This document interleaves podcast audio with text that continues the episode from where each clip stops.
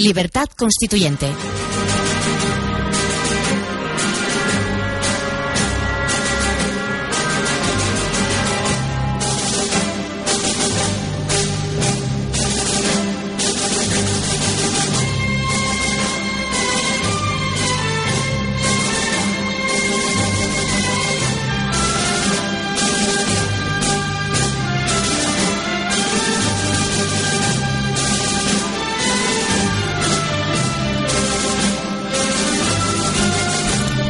Bienvenidos de nuevo a Libertad Constituyente. Comenzamos aquí el debate político, eh, que como todos los viernes es organizar la ética de la sociedad. Y contamos para ello aquí en el estudio con el magistrado García Paredes, buenos días. Buenos días, Con el arquitecto Fernández Isla, buenos días. buenos días. Y con don Dalmacio Negro, buenos días. Buenos días. Y bueno, para centrar el debate de hoy sobre la sociedad desorganizada éticamente que tenemos hoy en día en España, pues quería introducir el tema de este vídeo que recientemente hemos podido ver en la M30 de Madrid, en el túnel, en uno de los túneles, sobre cómo unos mm, energúmenos eh, detienen a otro vehículo, lo encierran, vamos, le hacen que reduzca la marcha hasta detenerse, se salen del coche y lo agreden salvajemente. Me parece que uno de los mm, ocupantes del vehículo fue agredido incluso con una navaja y demás.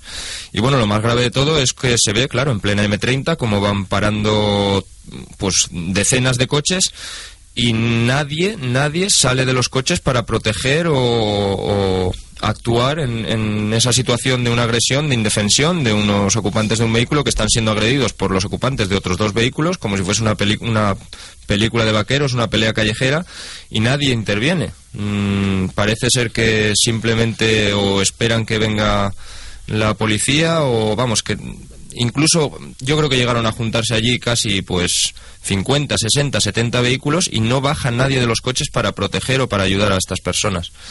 Pues bueno, por centrar un poco el debate, ¿por, ¿por qué puede estar pasando esto? ¿Por qué la gente ni siquiera actúa en bien de, los demás, de los vecinos? ¿No nos consideramos todos uno?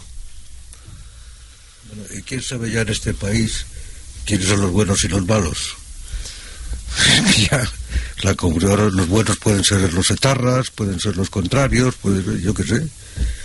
Depende, en este país, un guirigay, aquí la, se ha pretendido sustituir la ética, el letos, la ética tradicional, que no es lo mismo que la moral, se ha pretendido sustituir por una ética nihilista prácticamente. Cada uno que haga lo que quiera, que se sálvese quien pueda. Lo que hay aquí en estas sociedades es el sálvese quien pueda. O sea que a mí me parece bastante racional que la gente no se baje de los coches porque ¿a quién acude? ¿Quién tiene razón? ¿Eran unos bandidos los que iban en el coche, estaban encerrados? ¿Eran los malos? ¿Eran los buenos? Porque la, eh, también en esa situación pues no se ve bien el suceso, se sabe que el suceso que eso bien, es lógico. Claro, pero eh, eso es precisamente lo que parece anormal, ¿no? Que no Claro. podamos saber ni quién es el bueno, quién es el malo cuando hay unos vehículos parados que están, bueno, a eso me refería yo, que damos como normal algo que en realidad debería de ser A anormal. mí lo que me ha llamado la atención es que en este vídeo que hemos podido contemplar en, en Internet esté tan cercano de este otro que hemos visto de China, en el que una furgoneta atropella y luego aplasta a una niña y allí siguen pasando gente durante tiempo hasta que ya un- una señora eh, opta por recogerla. Mm, Claro, antes de, de calificar eh, yo este tipo de, de conductas, creo que habría que analizar en qué tipo de sociedad estamos. Eh, yo creo que en el fondo lo que existe es una gran falta de confianza interpersonal. Mm, la gran ciudad, sobre todo, mm, pues ha hecho que las relaciones entre las personas eh, se hayan vuelto anónimas, pero ya no solo a nivel general, a veces a, nivel de portal o de casa, que vemos a los vecinos y puede que eh, en determinadas vecindades se haya muerto un vecino y no se hayan enterado los, los de al lado. Mm, Quizá, y en esto a lo mejor José María Fernández Isla, en, en su preocupación por cómo organizar eh, la arquitectura urbana, además nos podrá decir mucho, yo creo que influye eh, la forma de organización urbanística que tenemos, la forma de, de vivir.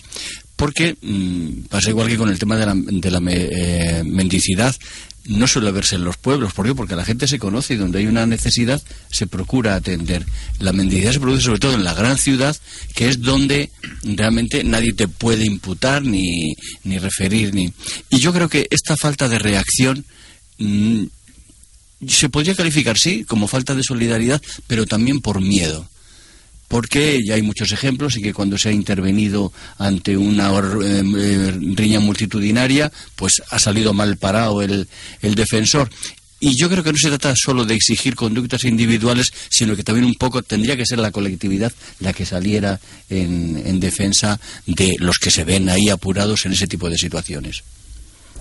Bueno, en primer lugar, em, yo quiero apuntar un, un, pequeño dato. O sea, ocurre en un túnel. Se me ocurren pocos sitios menos adecuados para establecer un régimen de convivencia que un túnel. Parece ser que estas ciudades que hemos creado ahora, donde todo se resuelve por mm, eh, ocultar el tráfico, como si no existiera, y de repente, y lo que ocurre ahí ya pertenece a un subgénero, es casi Metrópolis, la película de Fritz Lang, en el submundo pueden ocurrir eh, muchísimas cosas. Pues esto es casi un ejemplo de lo que está ocurriendo en ese en ese submundo donde ahora resulta que es que sí el infierno somos nosotros. Y el, el infierno somos nosotros y vivimos y vivimos por eh, por debajo. Parece ser según lo que he visto me han leído o he podido observar por internet que el vehículo agredido lo único que intentaba es recriminar a los otros conductores que habían hecho alguna falta de un adelantamiento más o menos indebido, pues lo, cotidiano, lo de todos los días. Y que esa, lo que a mí lo que me sorprende es que eso se convierta en una respuesta tan absolutamente brutal, o sea, donde evidentemente amparados por la, por la masa. Él debía estar insultando, estaba recriminando, no quiero decir ni siquiera insultar, recriminar a uno que había hecho una maniobra y no se dio cuenta que lo que pasa que es que ese uno iba acompañado por tres amigos con otros tres coches y que decidieron entre los tres pues eh, darle una paliza a los pobres ocupantes. Pero vamos, eh, el túnel es una... La caverna ahí es, eh, es tremenda en ese sentido. O sea, las ciudades que estamos absolutamente creando no alientan esa confianza y esa convivencia.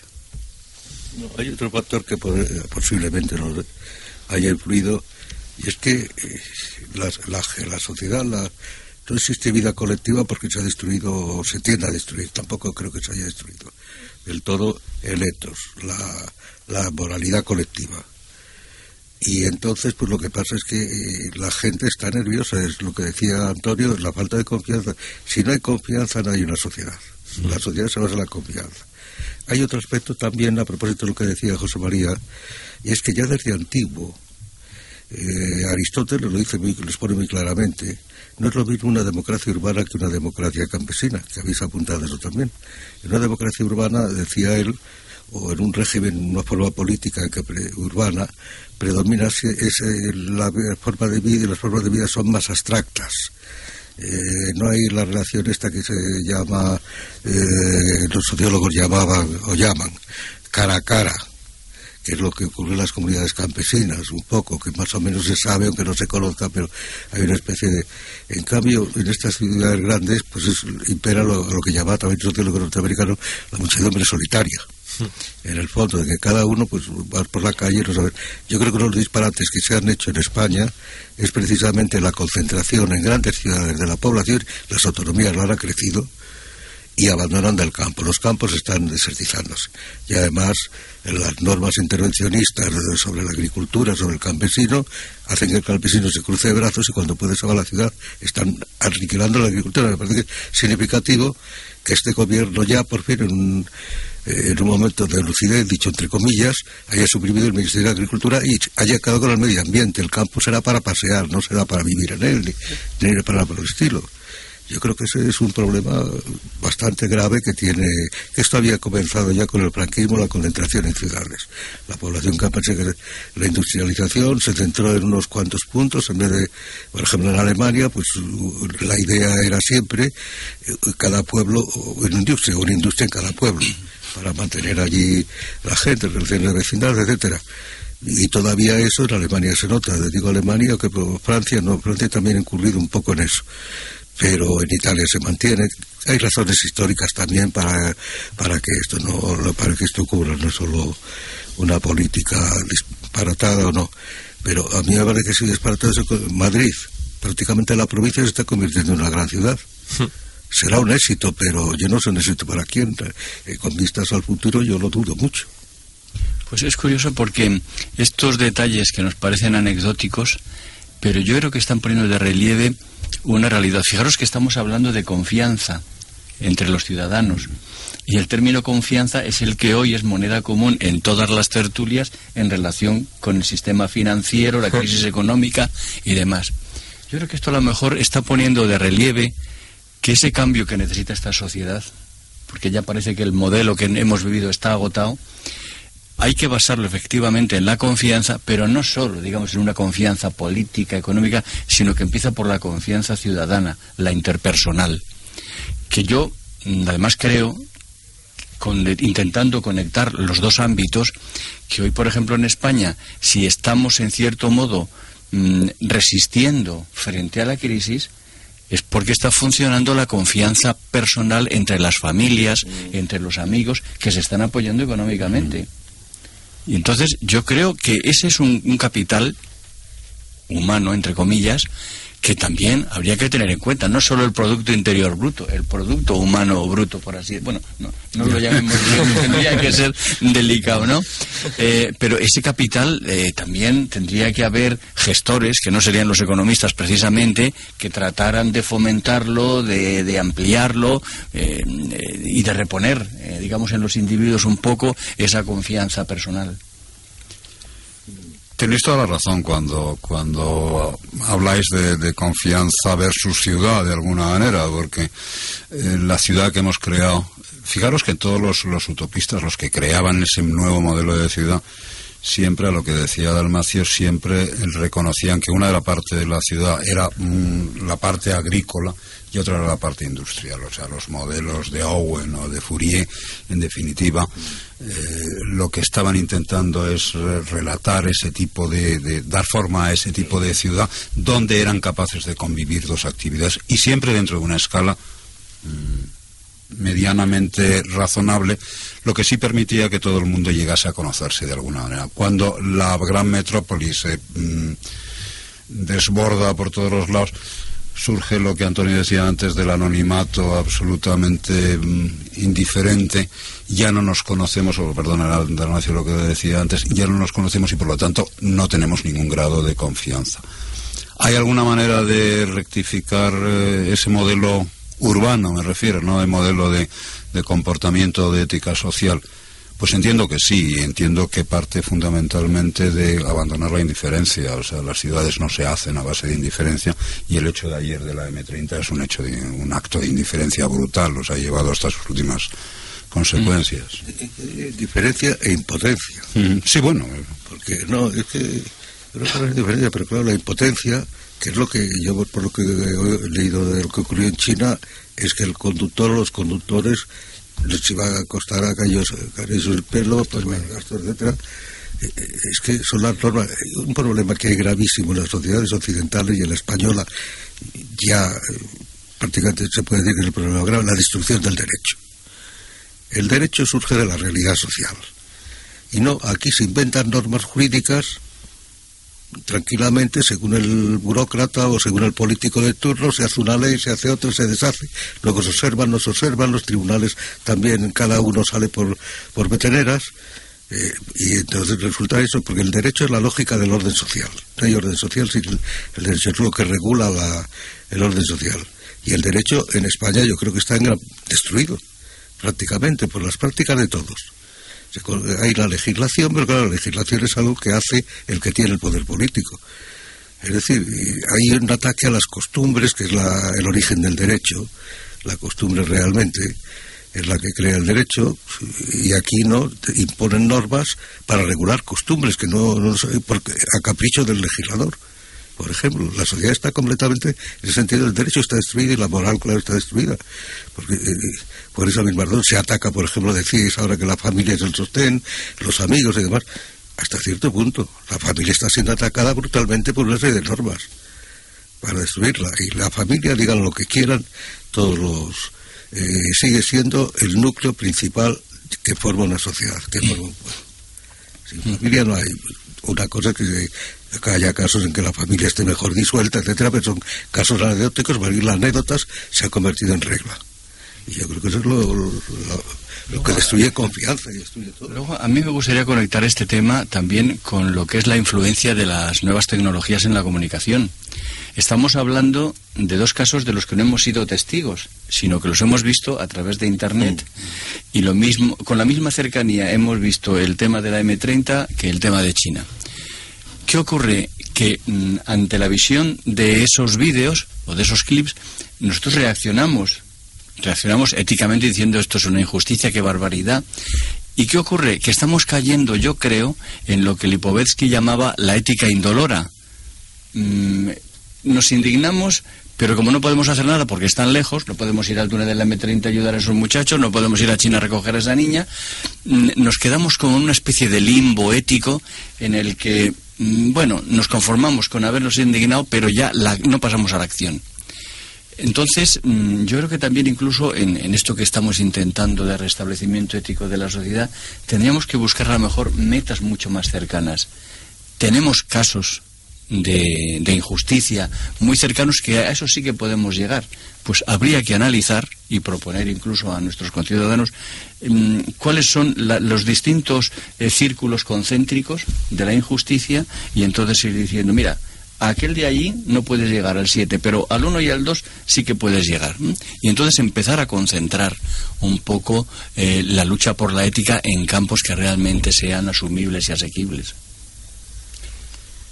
En respecto a las, a las nuevas tecnologías, lo que sí te puedo decir, Antonio, es que de alguna manera el gran conflicto en Los Ángeles de no sé cuántos años, Dudley Moore se llamaba el afroamericano que fue salvajemente agredido por la Sí, policía. el año Y no sé- 91, creo que 91, no sé cuántos, pues de alguna manera eso lo colgaron donde lo tuvieran que colgar y eso es lo que motivó una revuelta absolutamente, un hasta aquí hemos llegado, ya está bien y no sé cuántos, o sea que, que ese círculo concéntrico cuando ya pasa de y reconoces cuál ha sido el estamento que es el que ha llevado, en ese caso, las fuerzas del orden que estaban teóricamente para defender la convivencia ciudadana y lo que se pegan es, se le dedican a pegar una paliza impresionante al, al pobre muchacho que pasaba por allí, que parece desde luego que él era totalmente inocente, que no había hecho absolutamente nada, pues eso sí que subleva a la población, o sea, de alguna manera. Y sin embargo, eso sí ah, es, es una, una noticia que mm, nos lo aproximan las, las propias nuevas tecnologías, nos lo hacen como, como nuestro.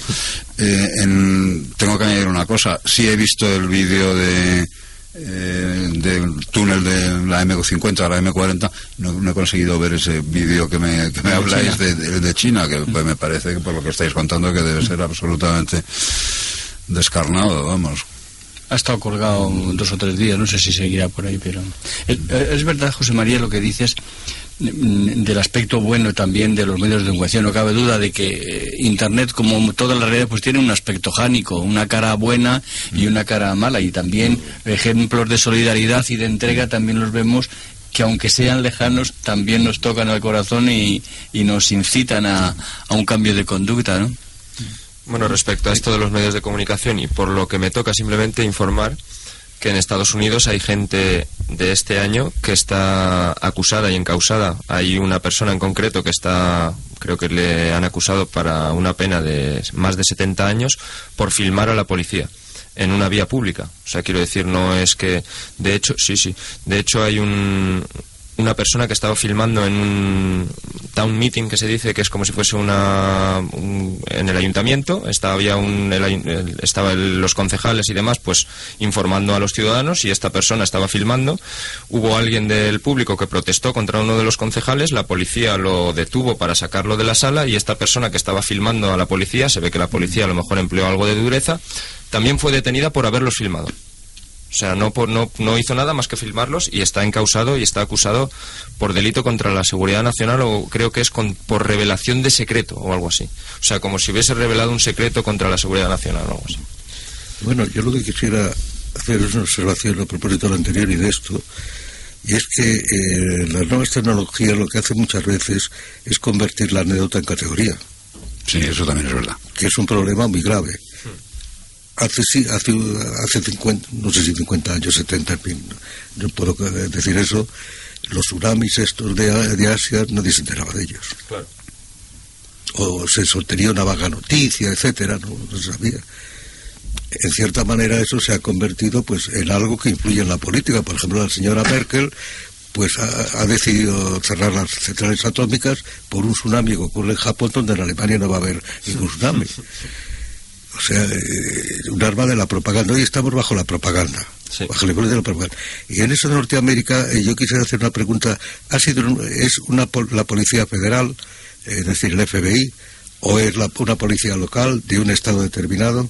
Eh, en este caso era el caso que yo conté de la reunión en el ayuntamiento era la policía local. ¿De dónde? Bueno, de, un estado. De un estado, sí, pero, pero creo que está en varios estados. ¿eh? No es no es no es a nivel federal. Ahora sí, sí, bueno, puede que se extiende, se extienda, pero de todas maneras, eh, cuando se habla de Norteamérica muchas veces se dice cuentan estas cosas pero no es Norteamérica, es que en Norteamérica hay el autogobierno. Entonces hay una serie de estados, hay eh, varios estados que no son estados como, como los, eh, porque no son soberanos como, como los europeos, pero tienen su autonomía. Entonces yo creo que en Norteamérica muchas veces se generaliza, es que en Norteamérica pasa esto. Bueno, ¿dónde pasa? En Ohio o en tal pueblo, porque hay la autonomía que viene de arriba abajo. Entonces veremos lo que pasa ahí, porque la policía puede, de local puede denunciar, incluso hay una ley, eh, una norma del ayuntamiento que lo prohíbe y tal, todo eso, pero veremos lo que pasa si eso sigue adelante el proceso. No quiere decir que se resuelva en un sentido o en otro, pero en Norteamérica es que hay un, en el caso de Norteamérica, que yo no soy excesivamente proamericano, pero es que hay una confusión tremenda que se toma las anécdotas por categorías, en todo y no es verdad. En Europa sí, porque en Europa pues lo que pasa pues todo para las cimas y ese ese caso pues sería la norma general del Estado o algo por el estilo o la mentalidad que impere. Pero en cambio en Norteamérica sería del Estado pero veríamos de qué Estado. Y luego además dentro del Estado veríamos qué condado y dentro de ese condado veríamos qué, ayuntamiento. Eh, prometo informarme bien quiero decir, documentarme para saber exactamente si es a nivel de Estado, a nivel federal. O Sí, no, no, me parece importante y relevante lo que acabas de decir, porque es verdad que la estructura en Estados Unidos no es la misma que en Europa. Si eso hubiera ocurrido en Europa, está claro que fuera, sería por una norma estatal o incluso por una norma a nivel europeo, ¿no? A nivel de Comisión Europea o sí, efectivamente. Ahora también eso puede ser mm, el síntoma de lo que está sucediendo en la política que quizá por esa falta de confianza ciudadana, de participación del ciudadano, se nos está imponiendo el modo de actuar y de vivir desde arriba. Y es el Estado el que se ha convertido en dueño y señor a la hora de indicar qué es lo que hay que hacer, qué es lo bueno, qué es lo malo. Y se pueden cometer, desde luego, abusos desde el poder, porque puede haber una desconexión total con lo que tú llamabas antes, las costumbres y la, y la vida diaria. O sea que la política también llevada a su extremo, si, suele decir que el poder absoluto corrompe, la política absoluta también eh, puede incurrir en la, en la corrupción em, ética, no cabe duda. Dejadme que os cuente una pequeña cosa de que hace racor a todo lo que estabais contando de América, eh, convivencia y los utopistas que contaba yo antes. Eh, Owen, eh, que es uno de los grandes utópicos, monta una, termina montando una ciudad en Estados Unidos que se llama New Harmony, Nueva Armonía, y eh, en Indiana, y que es una, una, una ciudad particularmente mm, favorecida en Estados Unidos por una razón fundamental, tiene una historia. Ha sido una especie de poblado, em, ciudad piloto, que se ha creado en un país donde no hay donde no hay generalmente una, una historia urbana como particularmente el, fracaso de las ciudades americanas es absolutamente eh, tangible. Y eh, a lo que iba es que Fourier, el otro gran, el francés, el otro gran utopista, en los estados de la, los estados que alcanzaba la civilización, creo que era el sexto, era la civilización y el séptimo era la armonía. O sea que volvemos que la, que la, a la necesidad, a la búsqueda de ese tipo de, de armonía como modelo ético de convivencia directamente. No sé hasta qué punto somos capaces en este momento y en este país de aspirar a tanto. Vamos. Es la conexión entre la ética y la, eh, y la estética, ¿no? En la belleza. Lo bueno es ordenado. Es lo que se ha buscado siempre. La utopía en el punto trata de buscar la ciudad perfecta. El punto de vida perfecto Como eso es imposible, por eso la utopía fracasa siempre. lo, que, pasa es que eh, la utopía eh, es un producto del mundo moderno. Es verdad que los griegos también, en el momento de carencia, también aparecieron allí algunas utopías, toda por de Mileto y algún otro, que hablaban de esto de la ciudad perfecta. Pero la utopía es un producto de, del auge del Estado. Porque el Estado es un instrumento con el cual se puede hacer prácticamente lo que se quiera. Y por eso las utopías empiezan a aparecer tímidamente, muy tímidamente, y en el sentido posterior, en, el, en la época moderna, siglo a partir del siglo XIX, la primera, la más famosa, la de Tomás Moro, que en realidad tiene un, tiene un carácter crítico, de criticar la situación de Inglaterra, no busca otra cosa, lo que se haya sacado de ahí, pues, bueno, lo que se haya querido sacar. Y, pero la utopía parece ligada al auge de la ideología con la revolución francesa. Entonces es cuando empieza la idea de transformar la sociedad. El otro día había que un político ha presentado un libro y no he leído en el periódico, no, no quiero, no, no, no sé lo que dice el libro realmente, ni pienso leerlo tampoco, pues los libros de los políticos son terribles, son aburridísimos para empezar. Pero, pero sí eh, parece que decía, según vi una transcripción entrecomillada, que lo que había que hacer era transformar la sociedad, pero transformar la sociedad quiere decir transformar la sociedad. La sociedad no se transforma a sí misma, es que tiene que transformar a este señor, a este partido, al otro, lo transformará de acuerdo como le dé la gana, con sus intereses. Eso es la utopía. Y estamos viviendo, y Europa está viviendo en la utopía desde hace mucho tiempo. Y así no se puede pudiera. Es verdad que se ha saltado de que el hombre es realmente un ser utópico, porque el hombre proyecta, actúa, la, la acción humana es una acción guiada por ideas, pero de eso a llevar a la política, no, extrapolar algo que no tiene sentido. La política tiene que ser la custodia de la manera de vivir y nada más. La gente que se eh, que viva como quiera, hombre, hay normas de decencia y para eso está el derecho, resolverlo. Pero esto de que un político, y en este caso además de la presunta derecha, que no es derecha, socialdemócrata también, pues eh, pretende transformar la sociedad. Probablemente no va a transformar nada, afortunadamente, pero lo dice. Y la gente se lo cree que tiene que transformar la sociedad transformar la sociedad mediante la política es un disparate. La sociedad es antes que la política y eso tiene que ver con la crisis del derecho. Porque el derecho lo que hace es someter la política al derecho. La legislación es la mano con la que la política somete a eh, somete al derecho y somete a la población y somete al pueblo.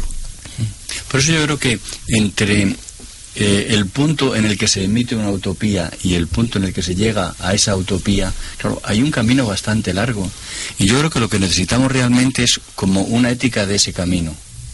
O sea, cómo comportarnos mientras vamos buscando porque es lo difícil. Eh, todos, eh, antes hablábamos de Almacio, de los distintos métodos. A veces las discusiones que tenemos son por los métodos, pero bueno, hay que respetarse en los métodos. Tú mm. buscarás eh, de una manera, yo buscaré de otra, y eso necesita pues una ética de la tolerancia, del respeto, de la confianza mutua, porque no es fácil llegar hasta, hasta la utopía. Entonces, estamos intentando ir de camino hacia hacia lo más perfecto, pero que no lo vamos a conseguir eh, quizá tan fácilmente.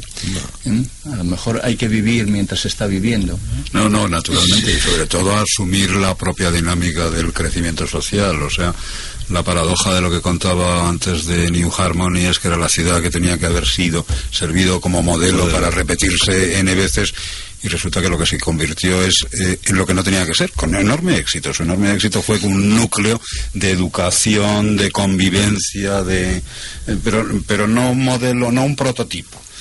Y en el otro sentido, eh, en, el, mismo sentido, la contradicción o la paradoja es que Fourier en los falanasterios, en definitiva, lo que se terminan es ese tipo de arquitectura de convivencia, lo que termina es desarrollándose para perfectamente dentro del eh, la arquitectura carcelaria, o sea, todo lo contrario, a la, o sea, crean un modelo para desarrollar una cárcel. para alimentar la libertad. Perfectamente eh, una cárcel tremendamente armónica y mm, bellísima por otro lado de diseño en, su sentido. El panóptico son absolutamente todos esos edificios, eh, también los los clínicas hacen esa estructura panóptica, donde puedes vigilar absolutamente bien en tu entorno y control y controlarlo muy bien. Pero también tiene una parte buena que es que tú eres muy consciente de, mm, del entorno, tú también eres, con, eres participas en esa especie de lo que tú decías, en ese itinerario, en esa hoja de ruta. Que eso ha tenido mucho éxito, porque ahora las cárceles son mucho mejores que los hospitales y que son mucho mejor. Hay mucha gente que quisiera vivir en una cárcel. Sí, sí, eh, eh, completamente. A veces aparece en el periódico un señor que comete un delito para que le metan a la cárcel. Pues es lógico, porque las cárceles ahora no son cárceles realmente. Sí, bueno, no tienes la libertad de moverte fuera, tal, como quieres, bueno, pero puedes tener visitas de amigos, estás como en un, un despacho de una oficina. Lo único que por la noche no puedes salir o cuando, cuando quieras, pero. Y depende. Porque eso también depende. las, cárceles, las cárceles ya eh, ha tenido éxito Fourier y ha tenido éxito este, en cierta manera Owen y, y Belzan, que es el inspector del Panotti. Claro, claro. Ah, muchas gracias. Bueno, nos quedan cinco minutos de debate. No sé si queremos introducir alguna nueva idea o... Hoy tenemos más tiempo, ¿no? Sí, sí, ya, ya- ya ya- hemos, sí. ya hemos conseguido un avance. Sí, sí, ya lo, di- Eh, ya lo dijimos que el otro día se ah, quedó muy bien, corto el debate, entonces por lo menos lo hemos alargado unos 10 o 12 minutos más, claro. Me, parece, me parece muy bien. Pues yo abundaría en, en el tema que ha sido hoy el motivo, ¿no? el, de la, el de la confianza, en un momento de cambio social importante. Claro, los cambios mm, ya hoy día, a pesar de que el, mundo va tan, tan rápido y tan acelerado, no son tan acelerados, porque un cambio humano eh, siempre necesita reposo. Quizá el cambio que se anuncia mm, ya empezó hace, hace años, quizá no terminará de salir la crisis en los cinco años que dicen, sino más. Mm, pero yo creo que lo que habría que pensar, porque como los políticos y, los políticos se han convertido en pseudoeconomistas o, o los economistas se han convertido en pseudopolíticos y parece que la sociedad solo ve las, los problemas bajo el prisma de la economía, yo creo que habría que añadir más prismas. Y entonces enseñar a la gente a cómo vivir a pesar de la crisis. Por supuesto que habrá que luchar, porque no queda- pero que no es el único campo en el que hay que luchar. A lo mejor una de las enseñanzas sería cómo vivir dignamente, incluso diría felizmente, dentro de la crisis. Y mm, yo creo que sí que hay eh, factores, pues lo que decíamos antes, de, de familia, de, sociedad, a lo mejor de grupos pequeños, eh, en zonas de, de la sociedad que están más estructuradas, que pueden potenciarse, ¿no?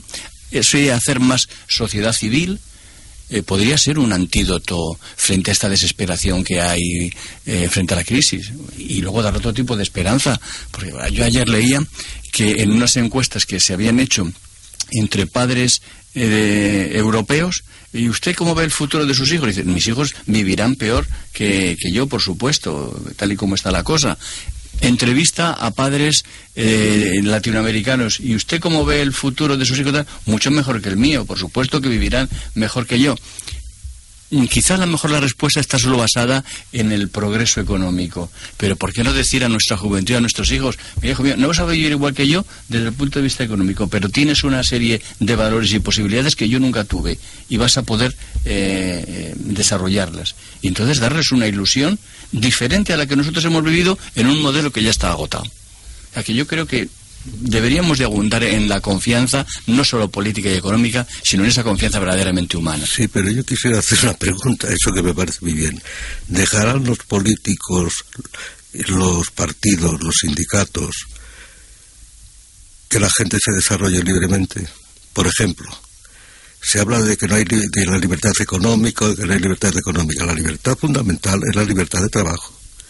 Hoy, ¿quién puede trabajar libremente? Está el salario mínimo, están las normas sindicales, están las normas empresariales de regulación de empresas, etcétera.